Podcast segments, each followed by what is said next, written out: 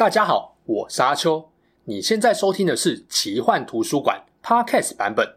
如果你想要观看有搭配精美图片与文字的影片，欢迎到 YouTube 上搜寻奇幻图书馆。诚挚邀请你订阅我们的频道哦。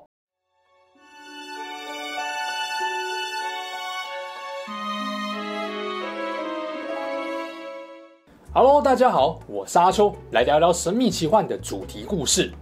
上一支希腊神话的影片，跟大家聊到冥王黑帝斯强掳波色芬尼当冥后的故事。在做这件事情之前，黑帝斯曾经去找宙斯商量：一来他是波色芬尼老爸，二来他感情经验丰富。哎，用“丰富”两个字是有点美化了，用一个字来形容最贴切，就是爽。哎。不是，是渣。有人一不小心就把心声讲出来了吧？开玩笑，宙斯不只是诸神之王，还是 NTR 渣男之王呢。而且他的渣已经突破天际，毫无下限，令人发指，打破众人三观。所以今天我们不聊他的战力，来聊聊他的风流情史，告诉大家宙斯到底有多色，有多渣。喜欢我聊神话故事的话，希望荧幕前的你也可以帮我按个赞，订阅我，也欢迎留言说说你的想法。最近也开始认真要经营 FB 粉专，会更频繁更新贴文，也欢迎大家到 FB 搜寻奇幻图书馆粉专，帮我按个赞哦。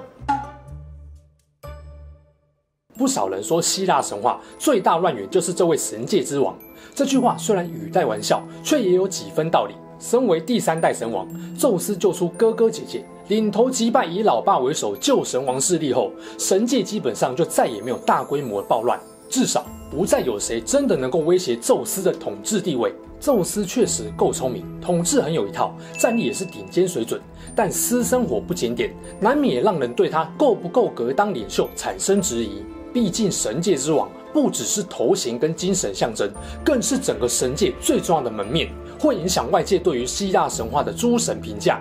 希腊神话里面渣的当然不只有宙斯，他哥波塞顿完全是半斤八两。尤其以抢口梅杜莎这件事情最让人无法忍受。有人说波塞顿做这件事情是为了报复雅典娜，详情可以看我聊梅杜莎的影片。但无论是什么理由，看在宙斯眼里，大概只觉得哥哥太没有 sense 了。要强，当然不能用这么粗暴的方式啊。而且对宙斯来说，人界常常拿出来说嘴炫耀的百人斩算什么？真的有心，他要千人斩、万人斩还不简单。但那都不是渣男最高境界。什么叫最高境界？就是要渣得出神入化、神不知鬼不觉，才能成为让人敬畏又唾弃的时间管理大师。好，所以让宙斯得逞过女性有多少位？根据古希腊诗人海西奥德的说法，宙斯有七位老婆。没错，大家熟知的天后赫拉还是最后一位老婆。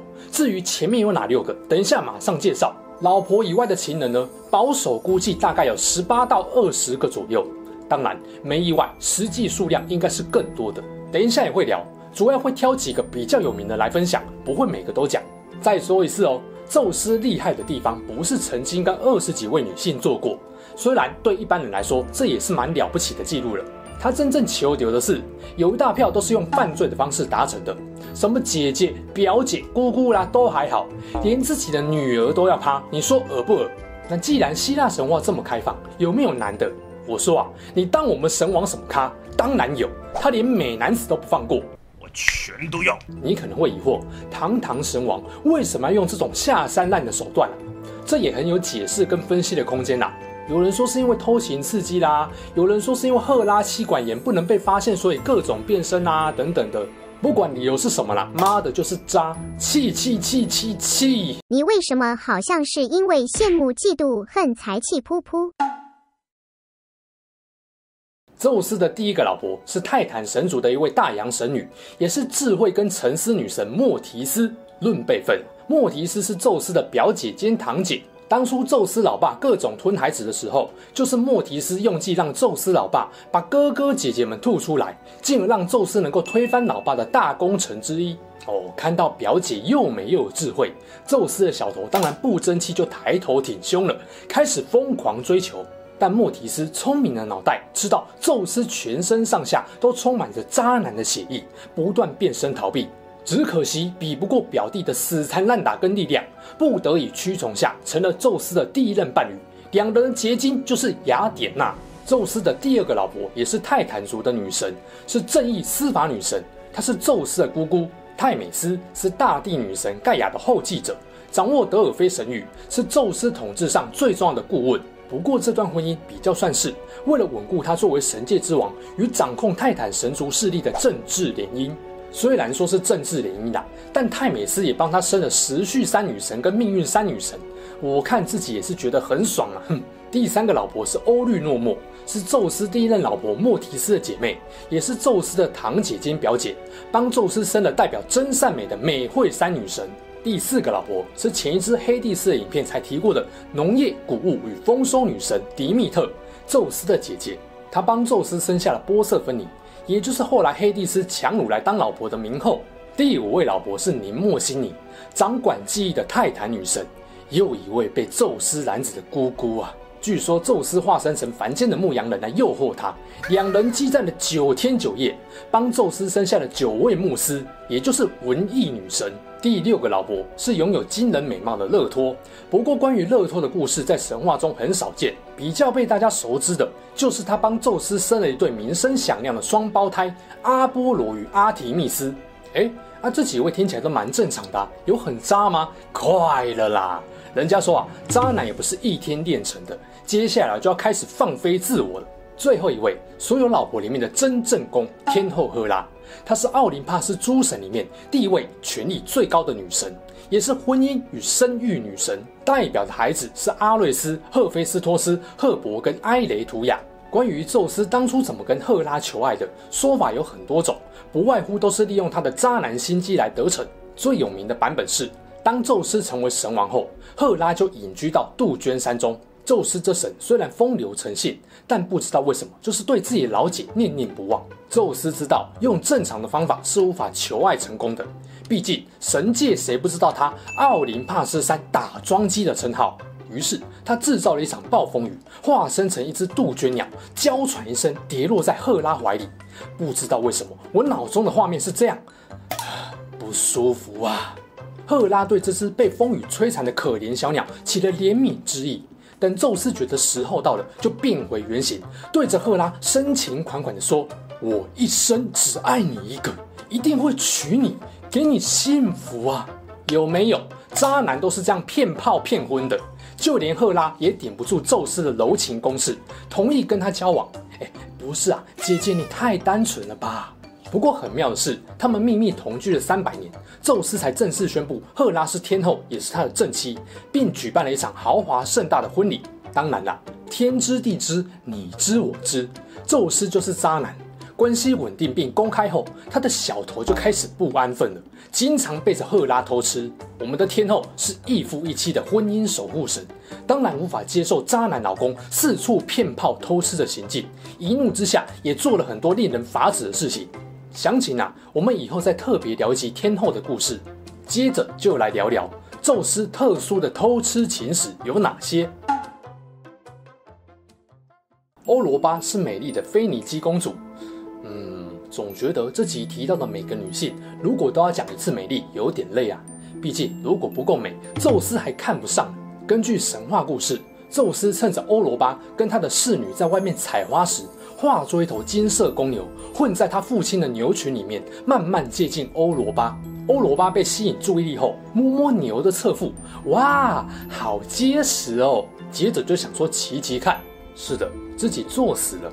一骑上去就是悲剧，公牛宙斯瞬间奔起来，跑到海里，背着他游到克里特岛上，然后透露出自己的身份后，就，嗯，你们懂的。当然啦，这只是版本之一。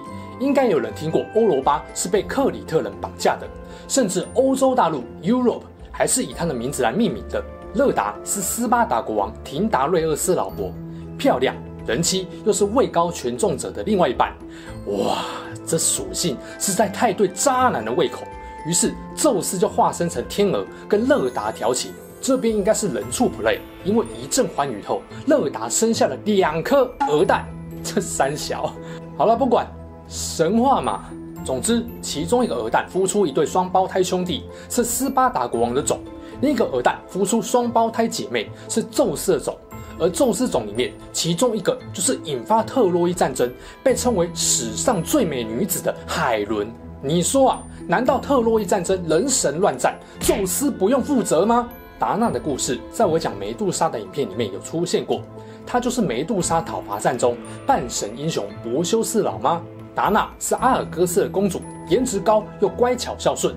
但是某天，德尔菲神庙传来神谕，告诉国王，有一天会死在自己外孙手里。于是达娜老爸就盖了一座高塔，把女儿关起来，不让她跟任何人有生孩子的机会。只是区区一座高塔，怎么挡得住化身术已经点满，又挡不住美女人妻属性诱惑的宙斯呢？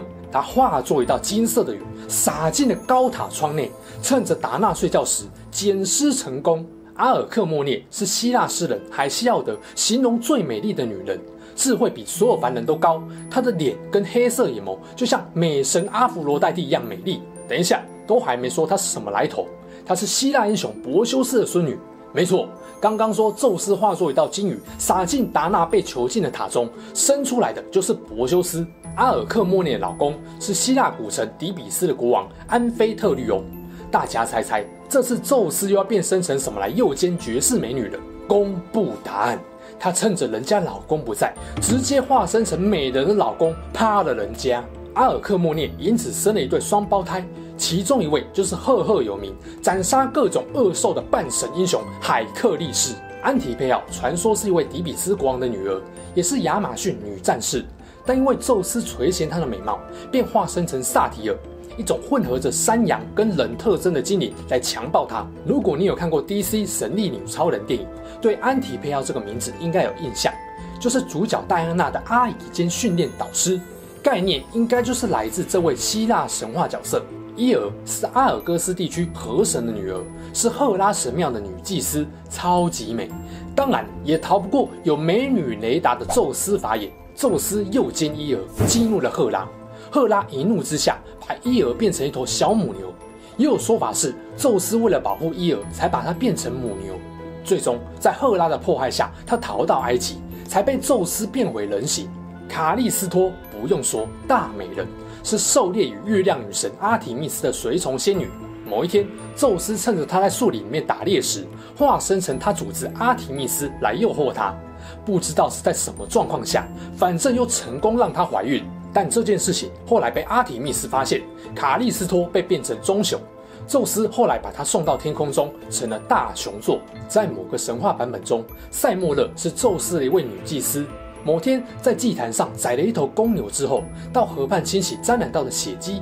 就在这个时候，宙斯化身成老鹰从天空飞过，用他的鹰眼雷达，马上就发现塞莫勒的美貌。之后就多次偷偷和他幽会做运动。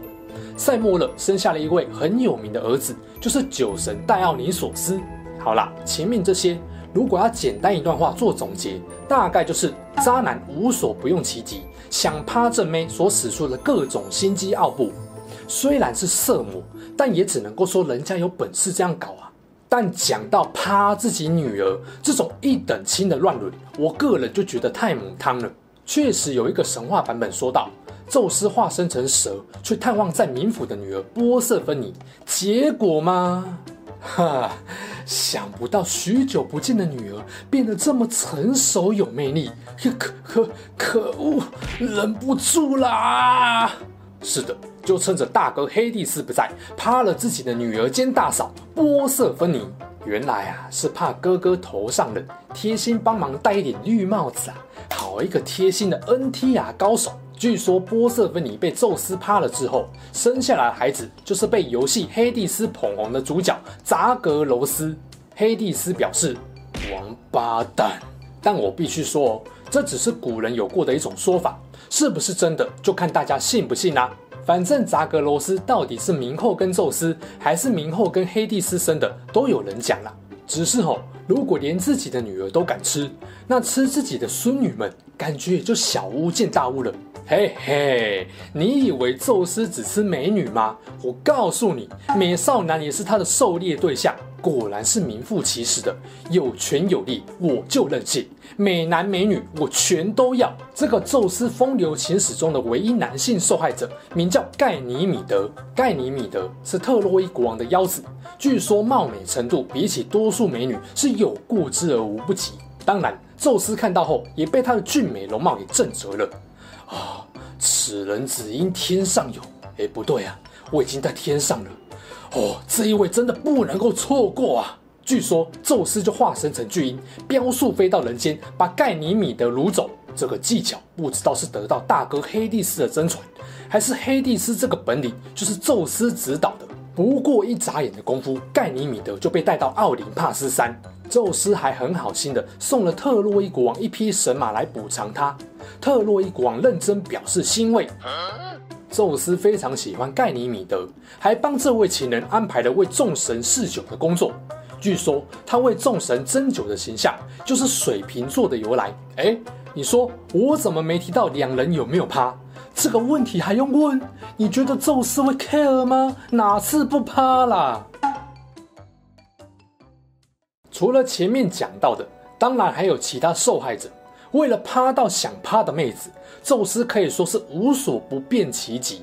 还有化身成凤凰、火焰、云雾、蚂蚁、蛇等等的，可以说是把变形术用得最淋漓尽致的一个神了。而且看完前面的风流情史，你应该也有发现，宙斯不只是 NTR 界的高手，而且他的精虫活动力超强，命中率超高，几乎是一发入魂，没有意外。去大医院检查的话，大概就是精虫活动力破百，每一只为了冲卵都会争得你死我活，仿佛在演大逃杀那种感觉。当然，赫拉各种不爽，各种对小三复仇，宙斯也不是都乖乖挨打。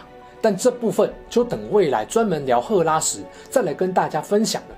反正呢，他就是个渣到深处无怨尤，不管老婆怎么骂，也永不放弃偷吃的男神。好孩子，好男人，千万不要学他。于是我懂了，原来奎爷在挑战希腊神话诸神时，不是复仇，他是在替天行道啊！好啦，这支影片就讲到这边，留言告诉我你的想法，或是下次最想看我聊哪个神话人物吧。大家拜拜。